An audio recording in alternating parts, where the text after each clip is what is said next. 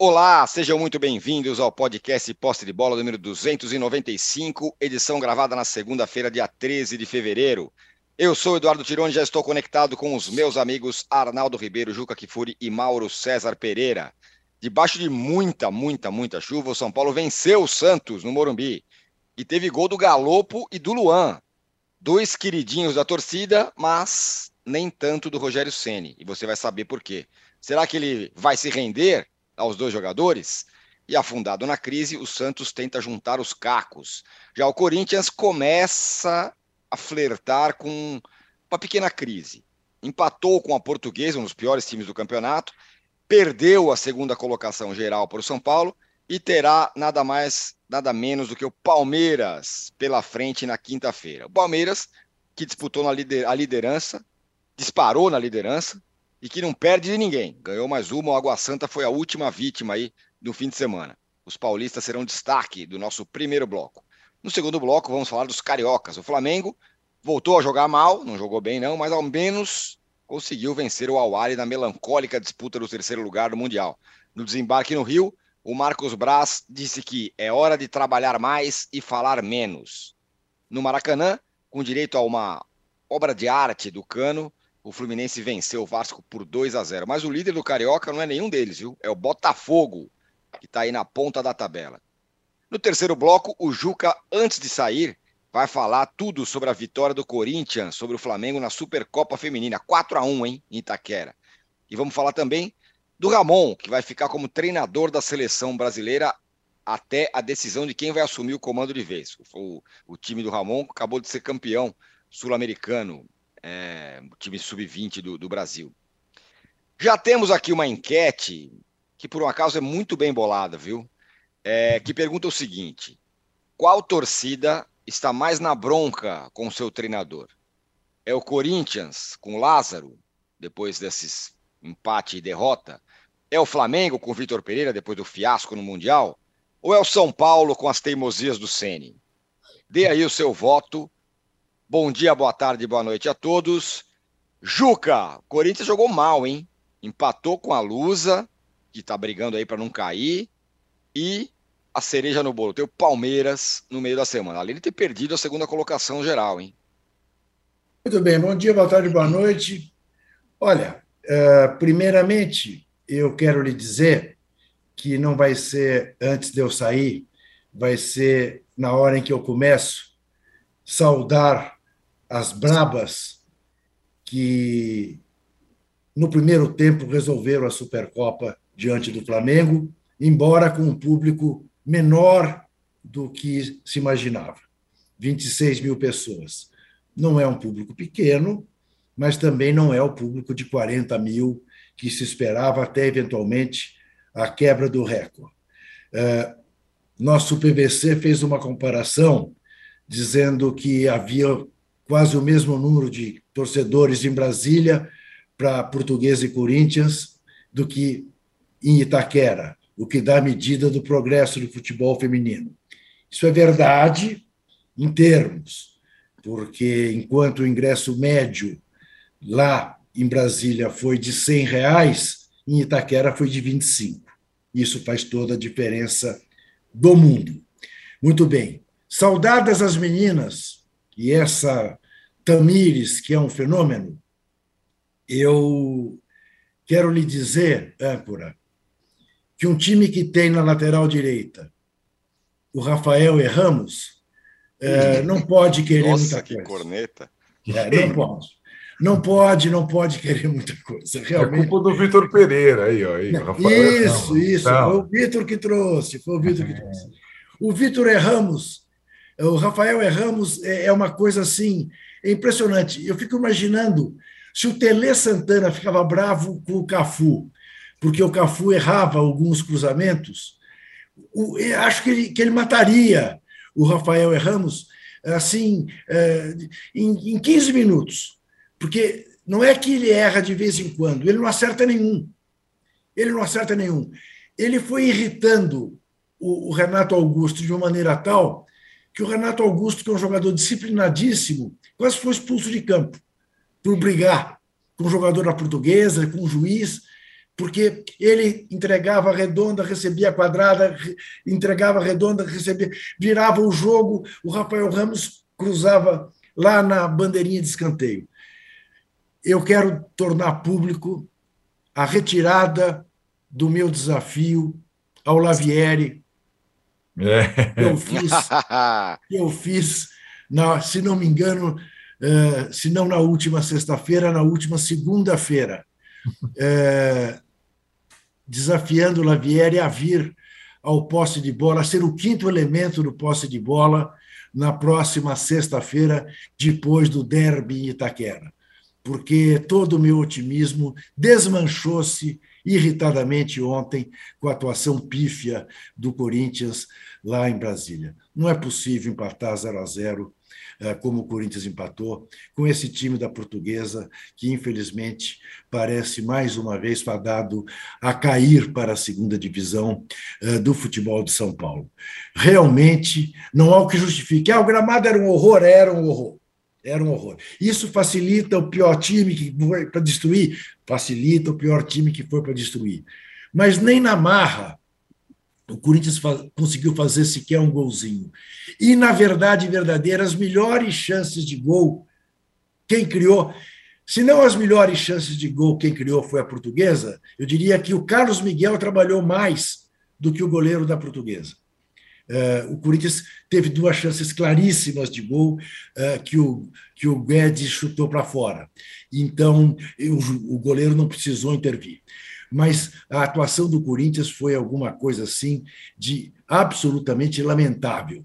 E mesmo jogando em Itaquera, onde costuma jogar melhor, mesmo jogando apenas diante da Fiel, diante da consistência do Palmeiras, não há razão alguma para o corintiano acreditar que aconteça o que o futebol permite, é claro que aconteça, né? de num lance de sorte, numa partida excepcional, a derrubar a invencibilidade do Palmeiras. Mas nada indica que isso vá acontecer na quinta-feira.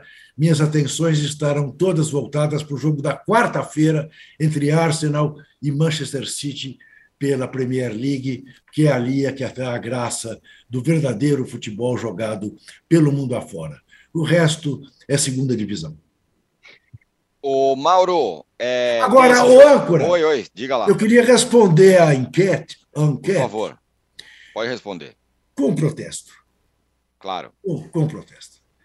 O Rogério Ceni estar nessa enquete, e eu tenho certeza que ela só existe, só foi bolada genialmente, com a vã esperança de que o Rogério Ceni ganhe perdendo a enquete, mas é claro que a bronca maior nesse momento é contra o Vitor, não é nem contra o Lázaro, é contra o Vitor e o Rogério Ceni vai ficar em terceiro lugar. Eu tenho certeza que essa cornetagem que vem do Murumbi não prevalecerá entre aqueles inteligentes que nos assistem. Ah, na verdade, a cornetagem não vem do Morumbi, não, viu? No Morumbi, o, a torcida gritou o nome do Rogério no final. A cornetagem vem da internet. É o que, é o que tem, tem, temos visto. A cornetagem. É, o pessoal que não foi tomar chuva, né? É, tomar é. chuva é para pouco. Teve gente que, to... Teve gente poucos, que tomou. Não, 42 mil foram é, lá. Teve gente que tomou muita chuva e está cornetando também. Tem. Mais a entrevista do que vi, a estratégia. Mas nós falaremos disso. Eu vi, tenho dois não. amigos que eu, eu vi ontem. Eu vi, eu é. vi. Tava de cabelinho molhado. É. Isso, mas, mas nem, nem, nem todos cornetaram, não. Não foi assim, não foi, não foi 100%. É, Mauro, esse jogo de quinta-feira, agora, claro que já era clássico e tal, virou um jogo, um jogo muito importante para o Corinthians, porque vai enfrentar nada menos do que o Palmeiras, que não perde de ninguém. Ganhou mais uma lá do, do Água Santa, disparou na liderança, é, e já tem gente cornetando o Lázaro, um pouco tempo de trabalho.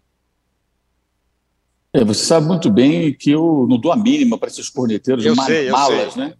da Sim. imprensa e de fora da imprensa. É, é insuportável esse tipo de coisa. É... Sobre a enquete, acho que nenhum dos três merece estar na enquete. Eu quero deixar aqui o meu protesto, Boa. endossar as palavras do Juca e ser até mais veemente, porque o Lázaro é um jovem treinador que acabou de assumir, gente. É, é evidente que ele vai ter algumas dificuldades, que o time vai ter altos e baixos, e essa coisa que está sendo disputada agora, chamada estadual, tem que ser tratado como pré-temporada, com o mínimo de altivez por quem é, quer realmente desenvolver um time de futebol dentro das possibilidades de cada clube, dentro das condições econômicas de cada clube nesse momento. O caso do Vitor Pereira é mais ridículo ainda, porque o rapaz vai assumir, vai fazer um mês que ele estreou na beira do campo, quarta-feira. Teria um mês. Ele tinha 23 dias quando foi jogar lá com os seus preguiçosos jogadores, em parte, né? lá no, no Marrocos. Em time acomodado do Flamengo. Quer dizer, tá, teria que ser um mago Merlin né, para usar uma varinha de condor e play, os caras de repente correm como nunca, viram a Holanda de 74, taticamente disciplinados, jogando futebol total. Isso não, não é assim. Né? E o caso do Rogério, pô, o Rogério veio uma vitória em cima do Santos, um clássico, né, que poderia até ter sido um placar mais elástico, mas acho que a chuva e tudo, e a retranca Santista, quando ficou com nove, dificultaram um pouco. Né? O Santos depois só se defendeu e o, São Paulo poderia ter feito o placar mais alto e não fez. O caso do Corinthians, é, acho que assim, para quinta-feira, eu sempre tenho a expectativa que esses jogos clássicos, nem sempre acontece, claro, também esperava uma mobilização maior do Flamengo lá no primeiro jogo contra o Hilal, ela não se apresentou, ela não aconteceu. Eu acho que sempre tenho essa expectativa, porque o futebol ensina isso para a gente. Quando chega de um jogo de mais motivação, um clássico, um time que tem um mínimo de vergonha na cara, tá? um time no todo com vergonha na cara, ele entra diferente em campo ele enfrenta o adversário de outra maneira. E o Palmeiras é um anabolizante, evidentemente, em termos motivacionais para o Corinthians, porque é o seu grande rival, um dos seus grandes rivais, vem num ótimo momento, e uma vitória em casa sobre o Palmeiras resolve uma série de coisas, né? afasta problemas e tudo mais. E a derrota, evidentemente, pode é, começar a comprometer o início de temporada, porque as cobranças sempre serão muito intensas e até desproporcionais, na minha opinião. Então, acho que é um jogo para quinta-feira que deve ser um, um jogo diferente, né? É, eu achei interessante o Juca falar do, do Rafael Ramos, é, porque assim, ele citou o Vitor Pereira, porque foi o primeiro corintiano desde ontem que eu consigo ver citar o Vitor Pereira. Eu acho que o Juca torce pelo Corinthians, se não estou enganado. Por quê? Ontem, eu não vi corintianos falando do Vitor Pereira. Eles vivem falando do Vitor Pereira da rede social. É uma coisa impressionante. Imagine se o Vitor Pereira tivesse sido campeão de tudo pelo Corinthians. Não ganhou nada. E é, assim, é busca por engajamento. Não é o caso do Juca, claro. O Juca está fazendo um comentário dele aqui, mas tem muito coleguinha na rede social, o Juca nem usa rede social, que ficam ali cornetando o Vitor Pereira nos jogos do Flamengo e até fora dos jogos para ganhar engajamento. Ontem não conseguiram associar o Vitor Pereira a mais um, um, jogo que não foi bom do, do, do, Corinthians. Mas eu acho que isso também faz parte do processo, né, gente? O, o Lázaro é um técnico novo, o Rafael Ramos está lá, não é porque o Vitor Pereira não queria. Se ele pudesse, ele mandava voltar jogar o Felipe Lan e contratava o Felipe Lan para ser lateral do Corinthians. Só que o Corinthians não tem dinheiro para contratar jogadores é, é, de um determinado nível em todas as posições. E aí você fica indicando jogadores de um nível mais baixo para compor o elenco. E não é por conta do Vitor Pereira que o Corinthians vive na draga financeiramente. Né? É por responsabilidade de outras pessoas, que são costumeiramente, é, é, é, é digamos assim, deixadas de lado e muitas situações em que se fala do Corinthians, novamente, repito, para não parecer aqui é, algo equivocado da minha parte, que não tem nada a ver com o Juca, pelo contrário, o Juca é o mais combativo com relação a esse tipo de coisa em toda a imprensa. Mas tem muita gente que não fala de, das razões pelas quais o Corinthians tem que se virar com alguns jogadores de nível técnico mais baixo e tem que enfrentar essas dificuldades todas, ao contrário do time feminino, que é muito forte, né?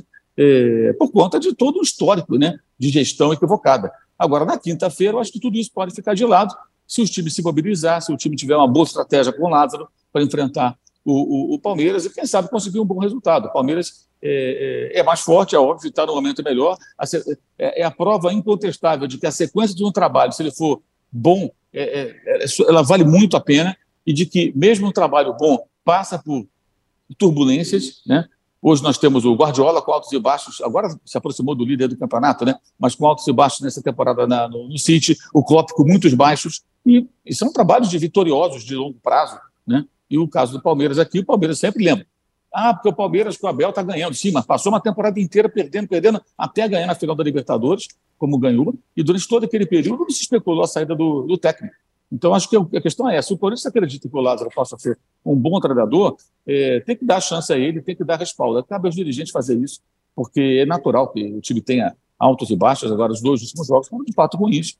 Derrota para o São Bernardo, o jogo de ontem, a portuguesa, se eu não estou enganado, ainda finalizou mais do que o Corinthians, né? Ou seja, isso. jogar contra a portuguesa, essa atual portuguesa. Flávio Gomes, que me desculpe, Eduardo Afonso, nossos amigos torcedores da Lusa, mas é realmente a brincadeira, né? é, é muito pouco, é muito pouco. Então, acho que na quinta-feira tem que ser uma outra, outra postura, outra mobilização. E quem tem que puxar isso aí não é nem o Lázaro. Eu acho que ele não teria tamanho para isso. Quem tem que puxar isso aí são jogadores antigos do Corinthians. O Fagner, por exemplo, que é outro que gosta de falar do Vitor Pereira, está na hora de arrastar seus companheiros numa mobilização especial, aquele, como dizem lá os argentinos, Uruguai, deixando a vida em campo né, para derrotar seu grande rival e ter paz para trabalhar e para o jovem treinador poder também seguir o seu trabalho. se perde para o Palmeiras é caro, que aí a pancada vem forte, e isso atrapalha demais o trabalho de alguém que está começando e que pode vir a ser até um cara que se revele um bom treinador. Nós não sabemos ainda. Né? É preciso tempo para a gente saber. Eu, sinceramente, sempre torço para esses jovens técnicos conseguirem sucesso, a gente precisa arejar um pouco esse, esse mercado, né? E, e, isso depende, acho que, muito mais até dos jogadores do que do técnico para quinta-feira. Por melhor que seja a sua estratégia, se esses caras não pegarem o peão na unha, não assumirem, o Corinthians tem grande chance de perder para o Palmeiras. E o torcedor, ainda mais depois dos conflitos que tiveram de torcida organizada, inclusive semana passada e tudo mais, esse jogo ganha uma temperatura mais, é, é, assim, uma importância maior para o corintiano. Ô, Mauro, só, ô, âncora, peraí, como eu fui citado, eu só quero fazer a minha própria defesa, Mauro. Mas eu não estou te atacando. Não eu não ia citar o Vitor Pereira, quem citou foi o âncora. Eu sei aí disso, eu... o âncora é muito malicioso. É, aí eu tive, eu tive apenas que concordar com ele que quem indicou o Rafael Ramos foi o Vitor Pereira, mas eu ia passar o largo do Vitor Pereira, tá? Segue o jogo. Bem. E nós não passamos ao largo de pedir likes aqui já. Vamos aí, rapaziada. Vamos chegar em 3 mil likes hoje aí, ó. O Juca tá pedindo, com o pedidor de likes dele que ele trouxe, que ele na verdade, ele contrabandeou do Qatar. É, Sim, o... teve essa aqui aprendido na Exatamente, teve outro aprendi. Então nos deem likes, vamos chegar em 2 mil likes, vai. O Arnaldo, é interessante esse ponto que o Mauro falou, que os jogadores devem fazer uma mobilização, os jogadores do Corinthians devem fazer uma mobilização para o Lázaro, para o Clássico, porque afinal eles escolheram o Lázaro como treinador. É, e daí do outro lado do, do clássico no Palmeiras, que não perde de ninguém, a gente vê é, afagos mútuos. O Abel falando que é muito bom trabalhar com o time do Palmeiras, os jogadores do Palmeiras falando que o Abel é incrível. É um clima de lua de mel total, não à toa, o time, porque o time está ganhando tudo, né? É, Tiro, na verdade, né, é, são duas realidades completamente distintas, né? O, o amor incondicional do palmeirense pelo Abel ele já existia e acho que foi reforçado muito, muito pela vitória do Palmeiras na Supercopa contra o Flamengo. O Palmeiras começou a temporada sem jogar muito bem, depois do clássico São Paulo, protestos organizada, cobrança de reforços. Ninguém fala mais de reforço, o Palmeiras já percebeu? É. Ninguém nem fala. Não, porque agora os garotos da base e tudo mais. Então tem essa essa situação, uh, time sólido, mesmo utilizando reservas em algumas partidas, uh, faz a melhor campanha do Paulista com sobras. E menos se perder para o Corinthians na casa do Corinthians, continua com essa melhor campanha e tem grandes chances de ser campeão paulista de novo. Em relação ao Corinthians, é, por que, que o Juca fez a aposta com o Lavieri a semana passada? Porque estavam próximos, Palmeiras e Corinthians. Só que a estratégia do Palmeiras para a semana foi perfeita e a do Corinthians foi completamente equivocada.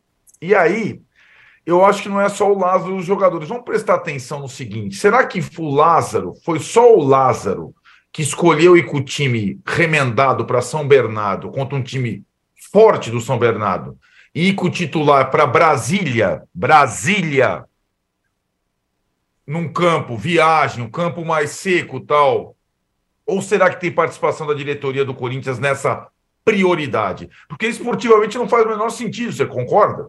O jogo seguinte de Brasília é o clássico. E o que, que fez o Abel? Titular no meio de semana contra a Inter, ganha mesclado no final de semana contra o Água Santa. Óbvio. Aí o Corinthians vai com reserva para o São Bernardo, toma pau, mas bem perdido.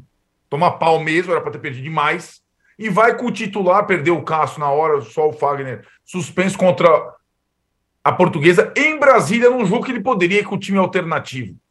Era time titular contra o São Bernardo, time alternativo contra a portuguesa, óbvio, mas o Corinthians fez essa semana toda errada. E eu desconfio que não foi só por conta das decisões técnicas do Lázaro. Porque a comitiva corintiana em Brasília estava toda lá, perceberam? Como estava lá todo mundo? Então, assim, tem, tem. Quando o Mauro fala além dos líderes, a direção do Corinthians, que sempre se esquiva das coisas, posta lá, putz, somos responsáveis pelas bravas. campeões é, de novo no feminino, tal, tal, só enaltece as coisas, ela sempre passa ilesa as coisas. Salvo o Juca aqui, sempre pontuando algumas coisas, a diretoria do Corinthians é um sabonete, sempre culpado é o Vitor Pereira, culpado é fulano, culpado é não sei o que lá, porque não sei o que lá, não sei o que lá. Os caras capitalizam tudo. E essa decisão de Brasília, claro que tem a mão da torcida, da direção do Corinthians. E não tinha que ter ido ninguém para Brasília. Só o Lázaro. E agora, vai lá, agora a responsabilidade aumenta contra o Palmeiras em casa. A chance do Corinthians brigar pela melhor classificação no geral praticamente se esvaiu por uma decisão completamente equivocada de estratégia durante a semana. Jogaram com fraldinha contra o São Bernardo, que é bom, tomaram pau. E jogaram com o principal lá em Brasília contra a Portuguesa, com viagem e tudo mais. Não dá para não dá para aceitar essa decisão. E está passando tudo como se não tivesse nada a ver e caísse nas costas do Lázaro a opção por levar todo mundo lá para Brasília, ah, para cima de mim, não vai engolir, não. Então, a diretoria do Corinthians que se responsabilize também pelo resultado diante do Palmeiras. Não só os grandes jogadores, mas a direção do Corinthians que sempre passa ilesa nessas coisas todas que o Corinthians vive há mil anos. Ué, você não ia falar do Palmeiras? Falei! Falei da estratégia do Abel. A estratégia do Abel é, é oposta do. A, a estratégia do Abel e da direção do, do Palmeiras é oposta do Corinthians para a semana, para o jogo mais importante do, campeonato. Simplesmente hum. isso. Essa é a diferença. Na quarta-feira tinha uma estratégia clara para o Palmeiras, acertada. Clara para o Corinthians, equivocada. E agora teve mais um jogo e a diferença aumentou. Outra então, diferença então, é que a, a presidenta do Palmeiras embora patrocine o clube, não vive do Palmeiras. E a direção do Corinthians vive do Corinthians. Hum, é, também. É essa. E essa é uma diferença que há anos causa problemas terríveis ao Corinthians. Terríveis. Vamos passar para o São Paulo, mas antes só me responde com só uma resposta em uma frase, Arnaldo. Se você tivesse 10 fichas, quantas você apostaria que o, Flam... que o Palmeiras será campeão paulista? Oito. Aê, eu também tô, tô por aí. E eu tô com as 10. 10? Olha. Sim. Eu não vou pedir isso para o Mauro, porque o Mauro não é um cara que faz esse tipo de previsão. Porque ele faz muito bem, aliás. Eu detesto esses percentuais. Ele acerta todas, mas ele não ele faz. Ele acerta, ele costuma acertar, ele, mas. Ele, não, ele, ele, não, ele não, não, não dá o, o, o ouro para o bandido, ele acerta todas. Não, não, não, não é isso. Esse tipo de percentual eu acho legal. Né? É Ô, Juca. E aí são percentuais. É isso. Quem não achou, achou legal, mas não achou tão legal, achou tal, é, foi o, o torcedor do São Paulo, ou parte dele. O São Paulo vai lá, ganha de 3 a 1 o Luan faz gol, o Galopo faz gol, e na coletiva o Rogério Ceni fala que não é, não é bem assim. Que o incrível caso né, do, do treinador que vence, mas a parte da torcida reclama. Muito bem, o âncora, vamos lá. Olha, primeiro, quando caiu aquela tempestade sobre o Murumbi. Senti bastante. Eu tive, eu sei, eu percebi. Eu tive a absoluta certeza, 100%, como diria Mauro César, de que o São Paulo ganharia do Santos. Por uma razão muito simples.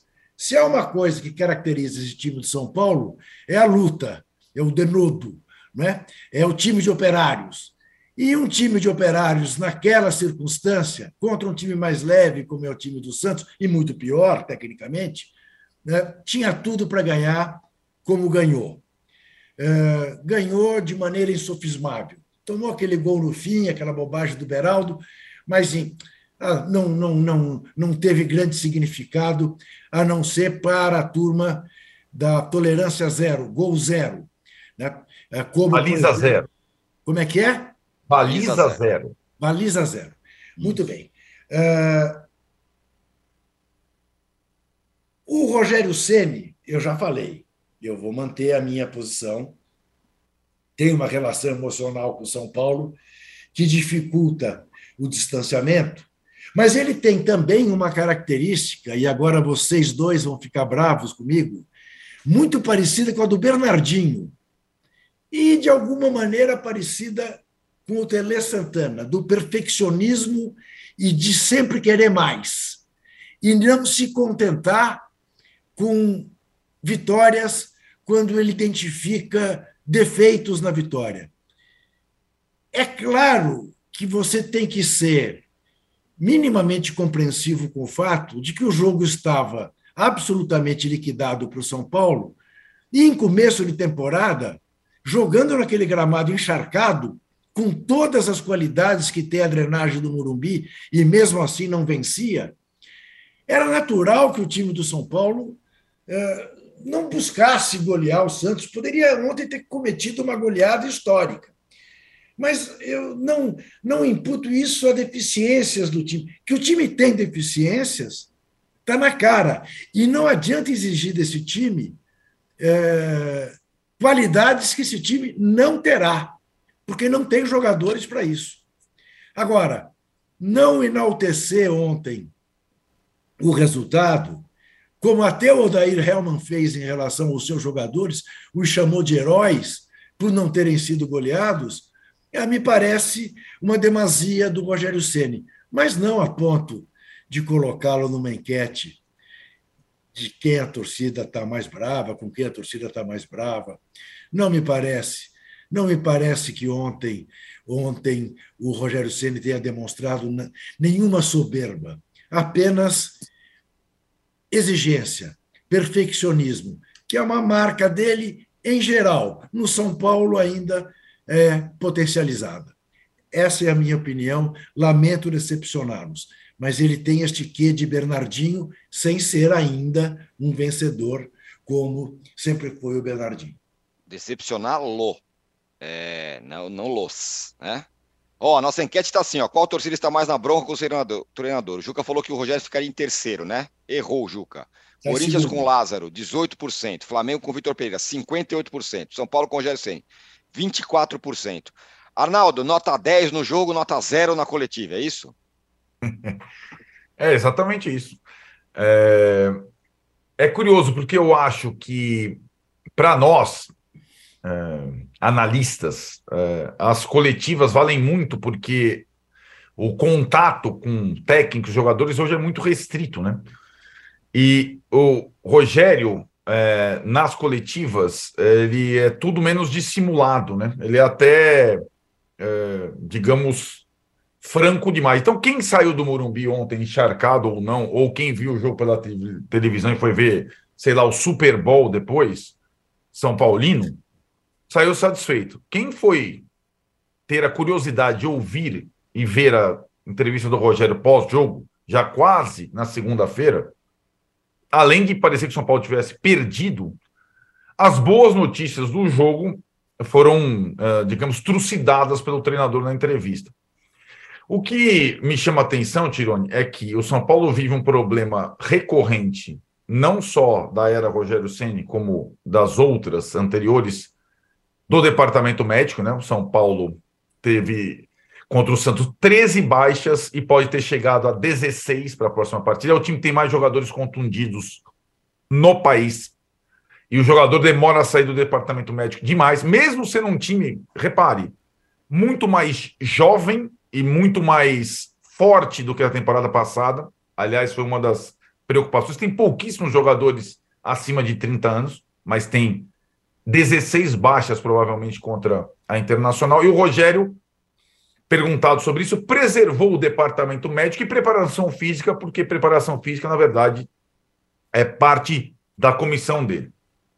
Mas, sobre os grandes é, vencedores da noite contra o Santos, o Galopo e o Luan, como você citou, o Rogério, é, ao tentar é, falar sobre esses feitos dos caras, deixou claro as suas restrições aos jogadores, eh, de uma forma, para mim, uh, inexplicável. Em relação ao Galopo, para mim está acontecendo a mesma situação é, que a gente observou com o Caleri, que também não era um jogador que o Rogério Ceni gostasse do estilo, né? um centroavante fixo de área. O Caleri precisou fazer 50 gols na temporada passada para virar titular do São Paulo. O Galopo, vice-artilheiro do Paulista, melhor jogador do São Paulo no Campeonato Paulista, iniciou apenas duas partidas como titular, vai precisar fazer gol todo jogo para convencer o Rogério que merece um lugar no time. E, obviamente, merece. Não só pelo respaldo do torcedor, porque, como diz o torcedor, aí é o do Morumbi e o da internet, o campo fala. O campo fala mais do que a prancheta, do que a planilha, do que o treino. O campo é sagrado. O que acontece no campo é sagrado. E o jogador se garante no campo é melhor que o jogador que é analisado pelo desempenho do analista.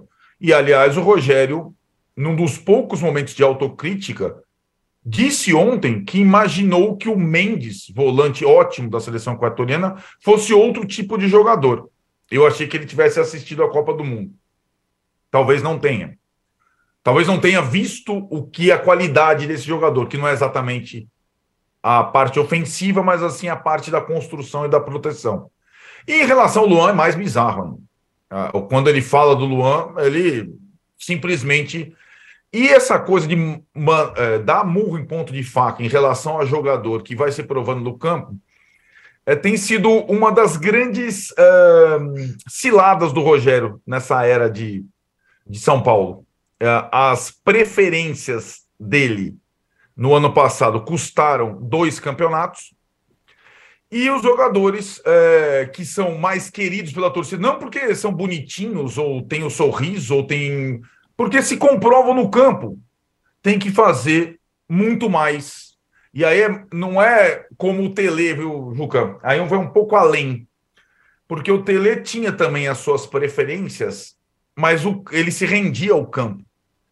Porque o campo, então, se o cara tinha duas, três boas atuações, o cara permanecia no time. O Rogério não bastam duas, três boas atuações, três, quatro gols, cinco gols. O Rogério, o Rogério tem escancaradas preferências quando vai tratar da análise do time dele depois das partidas. Então a entrevista coletiva é zero, porque é não para nós que temos muitos elementos a discutir, mas ela coloca uma vitória, quem, quem deprecia a vitória do São Paulo não é o torcedor do São Paulo, é o Rogério Senna na entrevista coletiva depois. É incrível. É quase uma autossabotagem. Veremos. Ainda é início da temporada, é campeonato paulista, mas já tem alguns sinais das preferências do treinador e das mazelas do departamento médico que continuam as mesmas. 13 machucados, podem chegar a 16. E isso o Rogério não considerou tão relevante assim na coletiva. Mas os defeitos do Galopo e do Luan foram todos eles colocados ali a plenos pulmões. Arnaldo, deixa eu apenas fazer um parênteses aqui a um comentário Nossa, seu que claro. me chamou a atenção e, e, que eu acho que merece, uh, de alguma maneira, uma outra contextualização. Uh, você fez um elogio correto ao fato de que o Palmeiras eu não teria ido em Diadema a Diadema com força máxima, mas não é bem assim, né, Arnaldo? Foi com misto. Eu, eu, eu estranhei, porque falei, mas eu vi o jogo, como não era força máxima? O Everton, Mike, Gomes, Luan, tá bom, não era o Murilo, e Piquerez. Jailson, Fabinho, entrou Zé Rafael depois, e Rafael Veiga. Depois entrou o Gabriel Menino. Giovanni, depois entrou o Hendrick. Dudu, Breno Lopes e Rony. Depois entrou o Bruno. Ele usou todos os titulares. Esse começou, não, começou com sim. cinco, começou sim. com cinco dos dez. Sim, sim, mas de toda maneira levou. Levou. Levou diadema, eu também levo a diadema. Pego não, meu, ah, não, tudo carro bem. e vou até diadema. É, mas é que você deu a sensação de que o Palmeiras tinha jogado com o time B. E não, não foi com o time B. Não, não. Ah. O, que eu, o que eu disse foi: ah. o Abel usou a estratégia perfeita, porque tá foi certo. não expor o seu time titular total, usou o misto, colocou, revezou os jogadores titulares na partida contra o Água tá. tá. O Mauro, perdemos o contato com o Mauro, é isso? Não, tá por aqui, fica tranquilo. Tá Daqui aqui? a pouco ele volta. É, parece que tá. caiu. Mas, Mas podemos ir para o segundo. Daqui a pouco ele volta. Caiu, é. Mauro. Então vamos fazer o seguinte. É... O, que é... o, que me permite apenas lembrar que eu não disse que o, o torcedor do Corinthians está para o futebol feminino hoje, como o torcedor do Corinthians esteve para o basquete masculino nos anos 60. Durante os anos 60, o Corinthians ganhava tudo no basquete e perdia tudo no futebol. E agora é o futebol feminino que está fazendo esse papel. Olha o Mauro aí de volta. Está de volta o Mauro. Mauro, queria que você é, é, comentasse essa situação do Rogério, que vai bem no jogo, mas aí depois a torcida reclama por causa das preferências dele, da, das declarações dele, e esse ponto do Juca sobre o perfeccionismo. A gente cobra muito, né? Não, o futebol brasileiro tem que mudar, tem que crescer e tudo mais. O Rogério tem uma coisa que ele. Que ele Perfeccionismo muito... de alguns ou de todos? Essa é a minha pergunta. Não sei, perfeccionismo nas análises, em tudo. A gente cobra muito profissionalismo e tal. E hum. o Rogério, diferentemente, por exemplo, do, de, de outros treinadores, ah, não, desse aqui eu não falo, não sei o que tal. O Rogério fala de todo mundo. Mas diga lá, Mauro. É, eu estava vendo que o Arnaldo falando do Tele, aí eu comecei a lembrar né, que o Tele não tinha a menor boa vontade com o Adílio, menor boa vontade com o Andrade, menos ainda, me parece, com o Roberto Dinamite, né, que foi passear na Espanha em 82, enquanto o Serginho, que era o centroavante que eu gostava bastante, é, listamente destoava daquele time. Né? Eu acho que todo técnico tem um pouco disso. Né? O Tele também tinha teimosias. É, e no caso do Rogério, tem as dele. Né? É, certo ou errado, tem as dele. O, eu não sei, eu estava aqui lembrando também que quando o Rogério treinava o Flamengo, em dado momento, começaram a questioná-lo com relação ao Lázaro, que era visto como uma promessa da base e que não era aproveitado. E aí ele respondeu certa vez que o Lázaro precisava de mais intensidade do jogo, participar mais do jogo, tem a bola e tudo mais. É, talvez até uma questão física né, de preparação também, é, para que ele pudesse ter o desempenho esperado. Lembrando que isso foi antes do Paulo Souza. É, aí chegou o Renato Gaúcho, o Lázaro também continuou fora do time, só que ninguém perguntou para o Renato sobre o Lázaro, só perguntava para o Rogério. E aí chegou o Paulo Souza e pôs o Lázaro na ala esquerda, ele foi bem e tal, e foi até bem vendido lá para o futebol espanhol, é, um jogador que estava encostado lá. Eu não sei, talvez ele cobre muito do Galo, não sei, estou tentando entender, não estou justificando, tentando aqui imaginar. Por que será que ele cobra? Por que será que ele reluta em elogiar? Talvez ele, ele, ele até queira publicamente cobrar do, do rapaz para tentar tirar mais dele, para que ele, é, é, de repente, compense aí algumas eventuais deficiências que tenha dentro de campo no jogo talvez sem bola, talvez em determinados cenários, pode ser isso, não sei. Eu falei que semana passada que o Galo, por um investimento muito alto do São Paulo, mesmo sem condições para isso, São Paulo contratou esse jogador, um jogador custo caro, e eu acho que ele precisa de uma atenção especial, porque ele pode dar retorno técnico e, posteriormente, retorno financeiro. O clube precisa muito disso, das duas coisas, né? O ideal para o São Paulo é contratar um jogador jovem, conseguir retorno com ele, conseguir resultados, eventualmente títulos, e depois vender para poder fazer a roda gerar, porque a grana anda escassa, não é de hoje. Então, eu não sei, assim, eu acho que com o tempo a gente vai saber. Não, não, não parece ter muita boa vontade, não sei se isso é bom ou ruim, porque de repente tem jogadores que você não adianta ficar cobrando. Ele não vai render mais do que aquilo ali. Ele, é, o, é o limite dele. E alguns você tem que cobrar mais, porque ele, ele pode apresentar mais. Não sei se é isso, tá? Não sei se é isso. Estou aqui tentando entender, tentando entender. Mas é, ontem o São Paulo venceu, né, gente? Venceu bem. Eu acho que a goleada não aconteceu em de duas coisas. Uma, o, o, o, gramado muito encharcado, dificultou o time que tinha a bola e tinha que buscar o gol. E o Santos, quando teve a segunda expulsão, muito cedo até, né, com muito jogo pela frente, o Santos se fechou de uma maneira que o São Paulo teve dificuldade para entrar, ainda mais com o gramado pesado. O Santos abriu mão falou: vou me defender aqui. Aí tira o Marcos Leonardo, tira o Mendonça, monta o time mais defensivo e sustenta ali para não tomar demais, para não perder demais, já que era 2 a 0 contra o placar e com tanto tempo de jogo, se o Santos não tem cuidados maiores, sairia com uma goleada. E ali realmente acho que o daí estava certo, né? evitar um, uma tragédia maior, uma, uma, derrota histórica, que poderia acontecer se o time tivesse, é, é, se não tivesse organizado defensivamente, que é o que dá para fazer com dois homens a menos. Mas o São Paulo venceu ontem. Acho que para quem perdeu para o Bragantino, como perdeu, com a virada no final, acabou sendo um jogo de uma certa imposição. O resultado foi conquistado até cedo, né? a vitória foi construída ainda cedo. E o time sustentou bem, conseguiu acho que uma boa vitória contra o Santos, que também está passando por uma grande reformulação, um jogador sendo contratado, a torcida reclamando. É, também não, não, não dá para esperar muito mais do Santos nesse momento. Né? Até muito se discute se o Santos vai se classificar ou não, mas o mais importante do que se classificar é o Santos conseguir usar o campeonato para ter um time minimamente estruturado e começar o brasileiro da melhor forma possível, para não passar sufoco, não ter perrengue de rebaixamento, essas coisas que andaram ameaçando o Santos nos últimos tempos. Que ontem foi um jogo, evidentemente, bem preocupante para o Santista, mas é, também em circunstâncias em que, com um homem a menos, depois dois, ficou impossível pensar em alguma coisa que não fosse perder de pouco.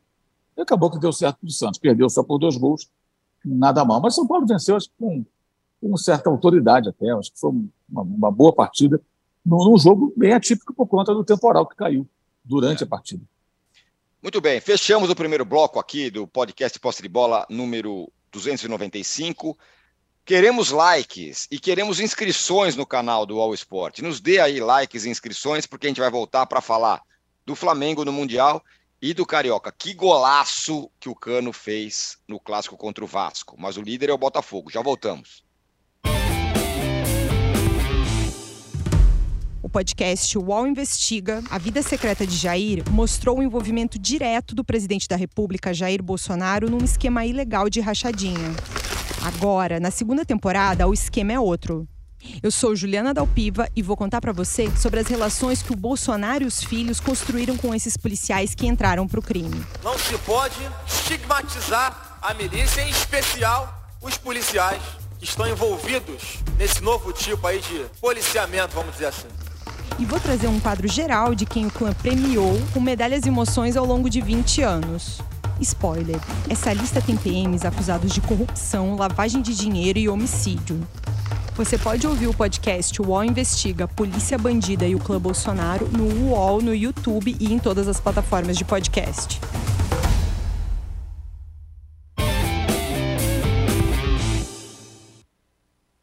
Estamos de volta com o podcast Posse de Bola número 295. Márcio Ferreira, Ferreira Rocha fala: Bom dia, boa tarde, boa noite. Tomei chuva ontem com os tricolores no nosso setor. Comemorar gols com tricolores nunca foi tão bacana. Venham comer uma torta em Campinas. Iremos, hein, Márcio? E o Arthur Loss Herédia fala: Ah, o Luan no Flamengo, 10 milhões mais Marinho. Vai, ele oferece uma troca aí. é...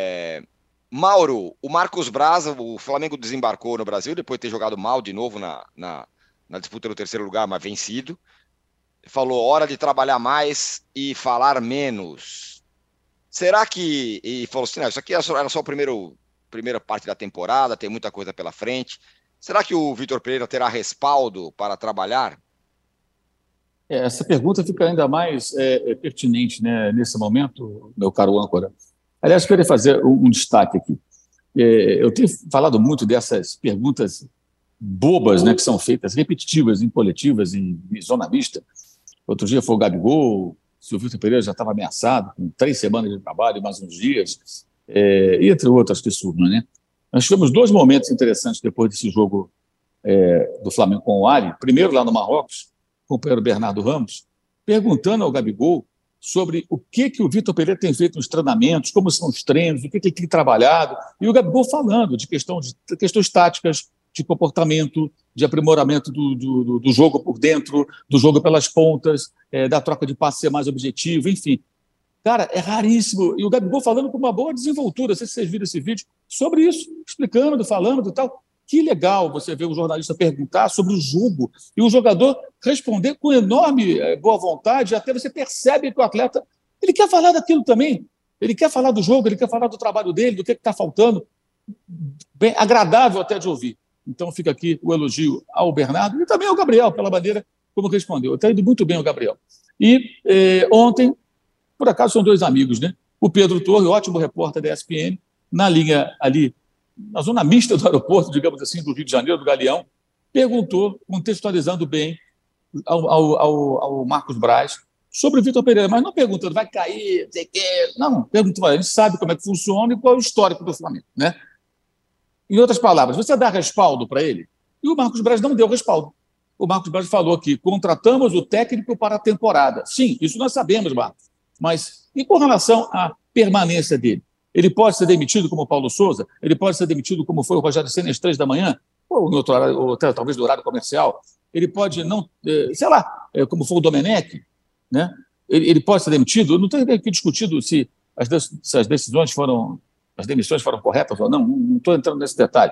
Mas porque é muito claro que o Flamengo precisa de um, de um trabalho, de um trabalho de, de médio prazo, de reconstrução de uma equipe, de novas propostas, de novo modelo de jogo. Isso não é automático. O dirigente tem que ter essa consciência. Pode ser qualquer técnico, Vitor Pereira ou qualquer outro, não vai transformar esse time acomodado num time competitivo novamente. E sábado, vimos um time de novo preguiçoso. Final do primeiro tempo foi uma vergonha.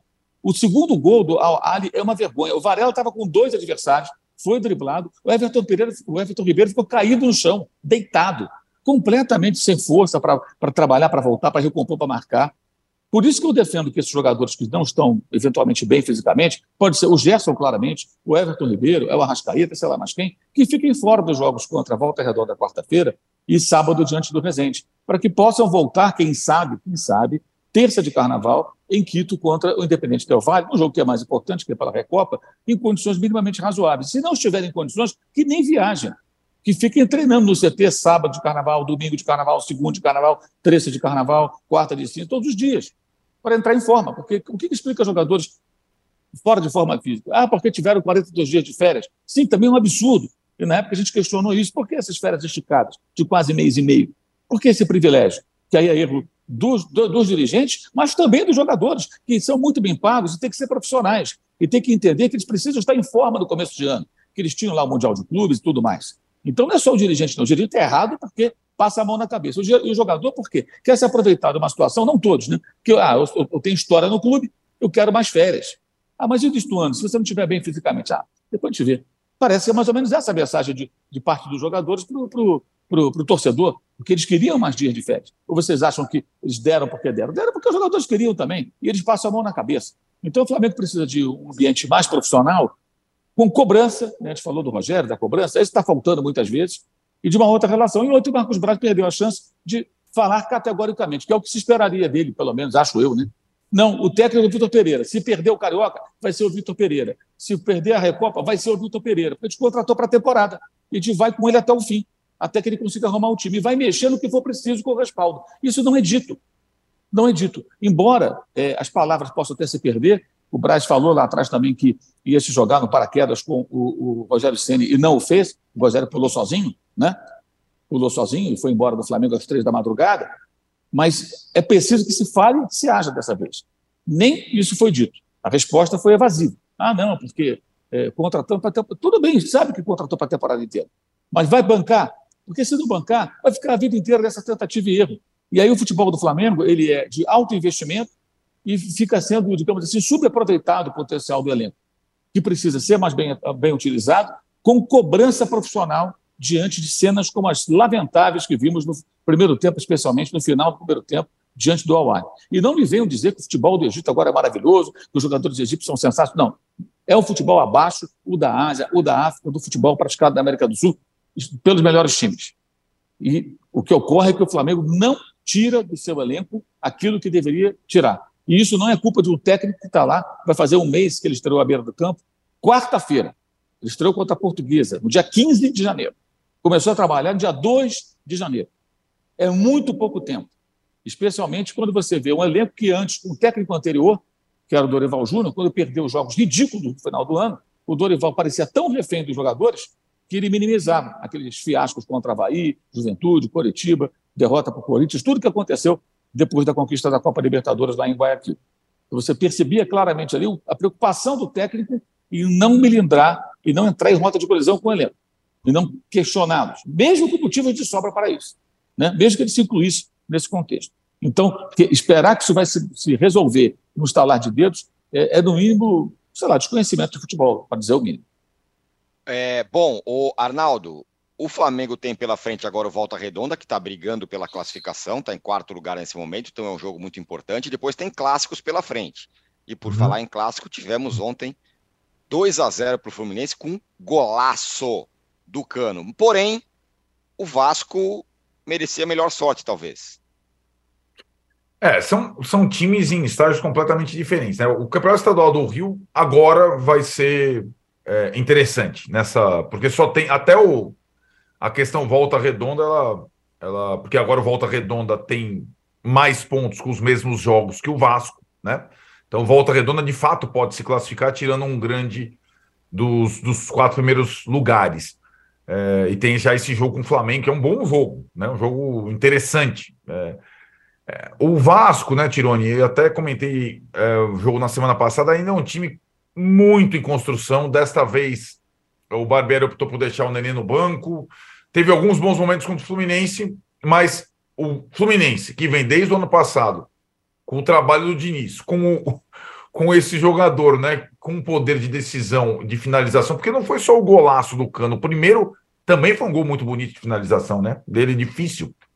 Então, o Fluminense, que, na minha opinião, em tese, teria todas as condições de dominar esse campeonato estadual com Flamengo, com frentes diversas. Botafogo revezando o time e Vasco ainda em formação, ele não, não embalou. Talvez agora, já tendo feito dois dos clássicos, o Fluminense jogou contra o Botafogo, perdeu, e o Vasco ganhou, só falta o Fla-Flu. O Fluminense, que hoje está atrás do Botafogo na tabela, consiga terminar em primeiro, que era a minha expectativa. É, é, depende muito dele contra os pequenos até jogar o Fla-Flu. E acho que o, é, é, um estadual que até agora não pegou, porque ficou o melhor para o final. Lembrando que tem um jogo atrasado, Vasco e Botafogo, nessa quinta-feira. Temos Palmeiras e Corinthians, ou Corinthians e Palmeiras aqui, e Vasco e Botafogo atrasado também. Então, o estadual do Rio tem essa tem essa atração de, nas suas rodadas finais dessa fase de classificação meio enfadonha, como em São Paulo, ter os, ter os grandes se cruzando e o intruso aí, que é o Volta Redonda. E, e acho que o Flamengo vai ter uma sequência pesadíssima a partir do Del Valle, porque são só partidas grandes, né?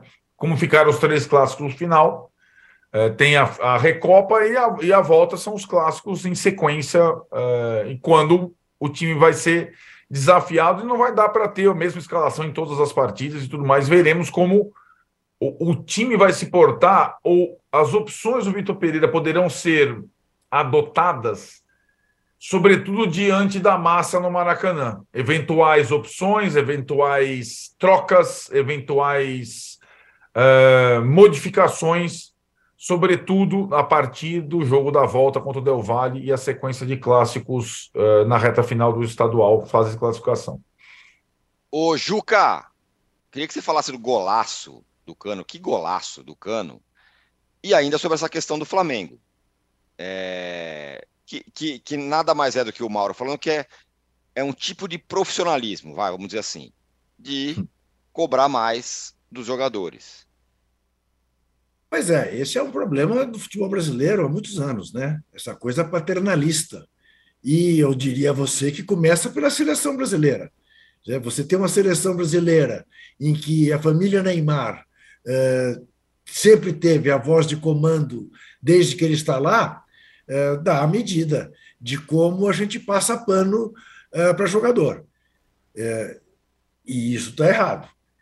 É claro que o Mundial esse ano o Mundial, em regra, cai num momento pouco, eh, digamos, generoso para o futebol brasileiro, né? porque ou cai tão em cima da Libertadores como já aconteceu, ou então, nessa, como aconteceu esse ano, voltando de férias. E aí fica muito difícil você, eh, de fato, avaliar o que o time brasileiro poderia ter feito. Embora, no caso do Flamengo, Obviamente, tem havido exagero desse período eh, longuíssimo de férias eh, que os jogadores tiveram. Mas é cedo, claro, é tudo muito cedo, mas nós somos todos muito apressados. Tão apressados que o ano nem bem começou e já tem né, enquetes sobre a felicidade das torcidas com seus técnicos Embora, no caso do Rogério Ceni, eu concorde que ele já é um técnico longevo no São Paulo, mereça uma avaliação, né? que nem o Lázaro, nem o Vitor Pereira no Flamengo, nem o Lázaro no Corinthians, nem o Vitor Pereira no Flamengo merecem. Isto posto, eu sobre o gol do Cano, eu tenho duas observações a fazer. Duas ou três. A primeira, merece uma placa no Maracanã a segunda. Esse gol deixou de ser o gol que o Pelé não fez. Passou a ser o gol que o Pelé ensinou a fazer. Uhum. Né? E terceiro, veja que coisa. É, desde que eu sou criança, quando o Pelé surgiu, surgiu também a comparação. O mundo perguntava quem era melhor, de Stefano, argentino, Alfredo de Stefano, ou o rei Pelé, ainda antes de ser rei. A partir do momento em que ele foi rei, um companheiro do Di Stefano no Real Madrid, o Puskas, né, é, disse: não há comparação. Pelé não é desse mundo. Então, deixa o Di Stefano aí com o melhor, porque o Pelé está acima de qualquer coisa. E a partir daí, depois surgiu Diego Maradona. Quem é melhor, Diego Maradona ou Pelé? Agora, quem é melhor, Lionel Messi ou Pelé? Ou seja, jogadores argentinos têm colado na sua história a comparação com o Pelé.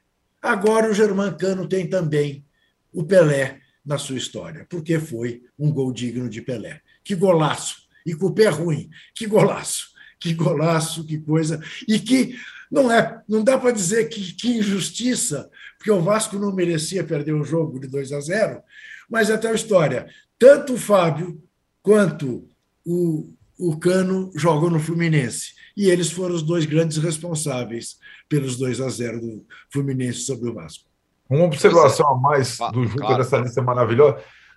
O cara me fez um gol daquele de pé esquerdo, ele é destro. É isso. muito é, é incrível. Isso. É incrível. Não, é um grau de dificuldade seguinte, muito grande. E depois, né, Arnaldo?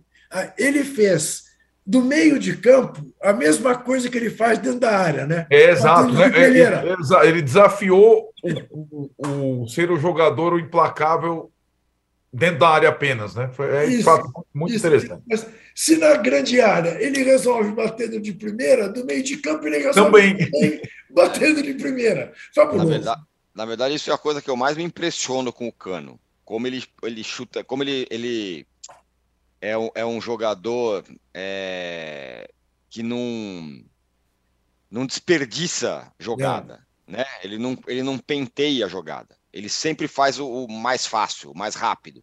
Assim, não quero comparar. Antes que recortem esse trecho, fala Tirone diz que Cano é melhor que o Romário, mas neste aspecto ele lembra o Romário, que não penteava muito a bola.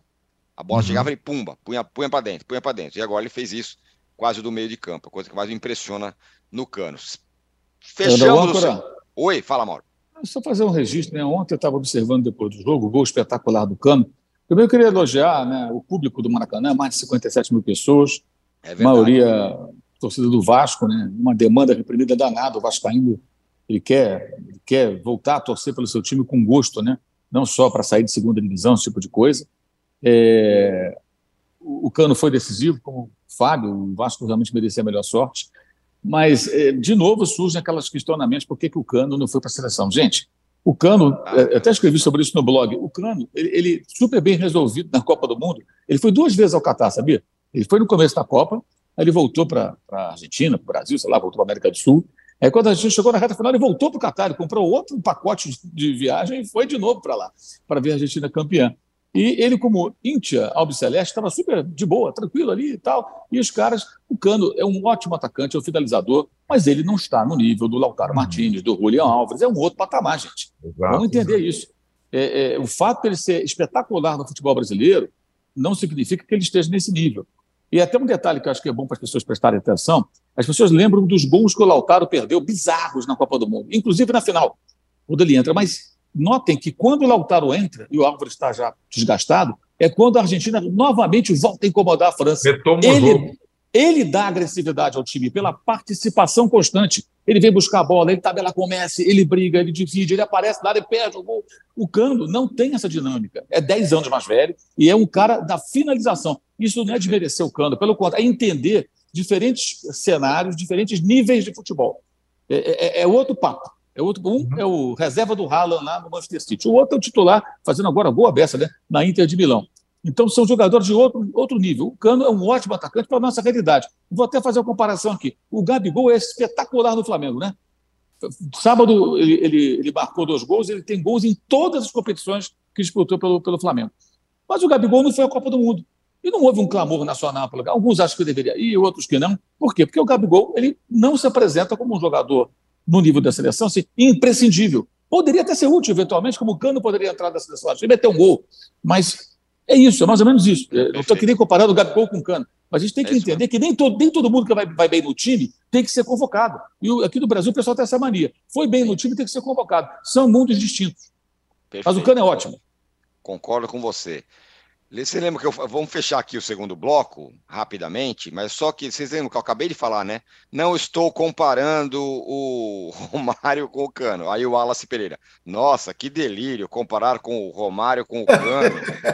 Meu Deus do céu, que língua eu falei. Acho que eu falei em árabe, que nem os caras me ficaram me. Ai, meu Deus. Fechamos o segundo bloco aqui é, do podcast Posse de Bola número 295. Já voltamos. Não saia daí.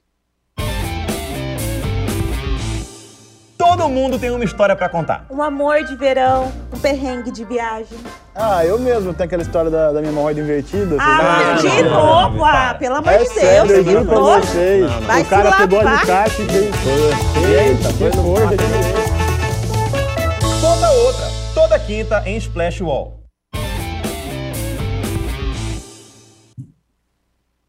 Estamos de volta, Juca. Dê o seu boa noite, bom dia, boa tarde, boa noite. E fala do Ramon, que vai ficar na seleção até o meio do ano. Então, e olha, eu acho que não tem a menor importância que ele fique, quem quer que seja. Aliás, também estava previsto, estava previsto isso quando o Tite falou que embora lembra, eu disse isso aqui. Vai ser estrangeiro e de cara vai ter um treinador interino. Se o Tite ganhar a Copa, ele em homenagem a ele. Talvez o Parreira, enfim que fique o Ramon. Olha, é, e é como disse o André Rocha, o, o, o Ancelotti pode ser técnico da seleção brasileira morando na Europa. Não precisa ver o futebol brasileiro. Aliás, seria ótimo. Deixa os jogadores daqui jogando, não convoca ninguém daqui, monta o time na Europa, faz os amistosos na Europa e não chateia. Estou né? de pleno acordo com o Ramon como treinador da seleção interinamente. E quero dar os parabéns para essa garotada que foi campeã ontem lá na Colômbia, porque, olha, esse, esse. Bom, o Vitor Roque nós já conhecemos. Esse menino Andrei, que era do Vasco, que foi para o Chelsea, e esse uh, Robert Renan, que era do Corinthians e que foi para o Zenit, Zenit é. uh, da, da Rússia, são três jogadores que fazem uma espinha dorsal interessantíssima, interessantíssima. Não foi mole ganhar da garotada uruguaia, é, até nem mereceu pelo primeiro tempo, mas acabou campeão, ganhando de 2 a 0 invicto. Então, de parabéns, até sexta. Se eu não aparecer na sexta, vocês já sabem o motivo. Hum. Daí chamo o Danilo Lavieri. Não, senhor, bem. queremos você. Não tem essa. É, não. tá bem. Não, eu sou um cara que sei perder. Até. Até. Quer completar, Arnaldo, com essa história do Ramon e do Ancelotti ficando na Europa? Quem sabe? Ah, eu, eu, eu tô com o Juca. Eu acho que é, não é. É claro que o fato da conquista do Sul-Americano Sub-20 com nem o time principal do Brasil, né? Porque vários dos melhores Sub-20 não foram liberados pelos jogadores. É, talvez avalize essa escolha interina do Ramon. E a gente nem sabe se a data FIFA desse primeiro semestre ou as datas FIFA vão ser mantidas mesmo, vão ser aproveitadas. Para mim está óbvio que a seleção brasileira uh, vai ter um técnico estrangeiro, como disse o Juca, a partir do meio do ano, quando alguns dos técnicos europeus vão encerrar os trabalhos nessas temporadas, nessa, nessa temporada que agora começa a se definir, né? Com as ligas nacionais, com a volta do mata-mata da Champions. Então os caras estão com a cabeça em outro lugar. É, e se, se for esse o, entre aspas, o preço para pagar para esperar o Ancelotti, por exemplo, porra, deixa o Ramon lá, né, cara? E acho que a, a seleção sub-20, é, trabalho do Ramon, é, e a gente percebe que quem liberou jogador para a seleção sub-20 tinha pouco interesse, clubes, né? Pouco interesse esportivo, como o Corinthians, muito interesse comercial, né, para vender esses jogadores. Tem um ali que tem uma uma grande expectativa em relação a ele, que talvez seja o principal, o Andrei, que foi vendido pelo Vasco ao Chelsea, que talvez não consiga disputar, ser inscrito na Premier League nesse momento. E é possível, sendo assim, que ele seja emprestado a alguma equipe brasileira ainda nessa temporada. E ó, tem um tanto time procurando volante aí, muita gente de olho no Andrei, é, que, que foi vendido ao Chelsea, mas talvez não possa jogar essa temporada. Muito bom jogador, muito bom jogador mesmo. Muito bem. Complete, Mauro. Pode ser em uma frase só, como você preferir.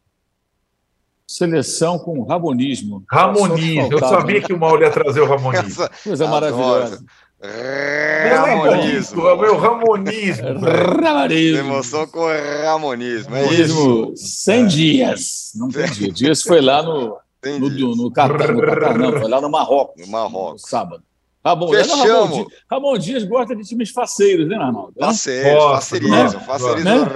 Ramon Dias. Foi, foi um jogo, um jogo assim, né? Muito é à vontade, né? Vou, vou, jogar, vou jogar contra o Real Madrid, bem à vontade. É isso. Né? Vamos para Vamos para cima. Futebol bailarino, é isso aí, cara. Bailarino, o povo gosta. Futebol bailarino, Mas o tipo... ramonismo vai salvar o futebol brasileiro. Brincadeiras à parte, melhor, era melhor nem ter jogo nenhum da seleção, né? Joga só no ano que vem. Concordo com você. Dá um Verdade. tempo aí, pô, cheio de jogo de seleção. Para que essa pressa? Chega, toda? Né? acabou de ter Copa. Né? O contrato Antelote, de repente, e dá ele seis meses de férias de observação. Fica Isso, observando. Aí no ano que vem ele começa a treinar Perfeito. o time no mundo ideal. Perfeito. Fechamos aqui o podcast Posse de Bola número 295. Muito obrigado a todos vocês que estiveram aqui. Às duas e meia tem um UOL Entrevista com a Joana Maranhão, às duas e meia. E às 18 horas tem o fim de papo comigo e grande elenco. Então estaremos logo mais juntos. Valeu, tchau. Você pode ouvir este e outros programas do UOL em uol.com.br podcasts. Posse de bola tem pauta e edição de Arnaldo Ribeiro e Eduardo Tironi. Produção de Rubens Lisboa. Operação de ao vivo de Fernando Moretti e Paulo Camilo. Coordenação de Fabrício Venâncio e Juliana Carpanês. Os gerentes de conteúdo são Antônio Morei e Vinícius Mesquita. E o diretor de conteúdo é Murilo Garavello. Qual?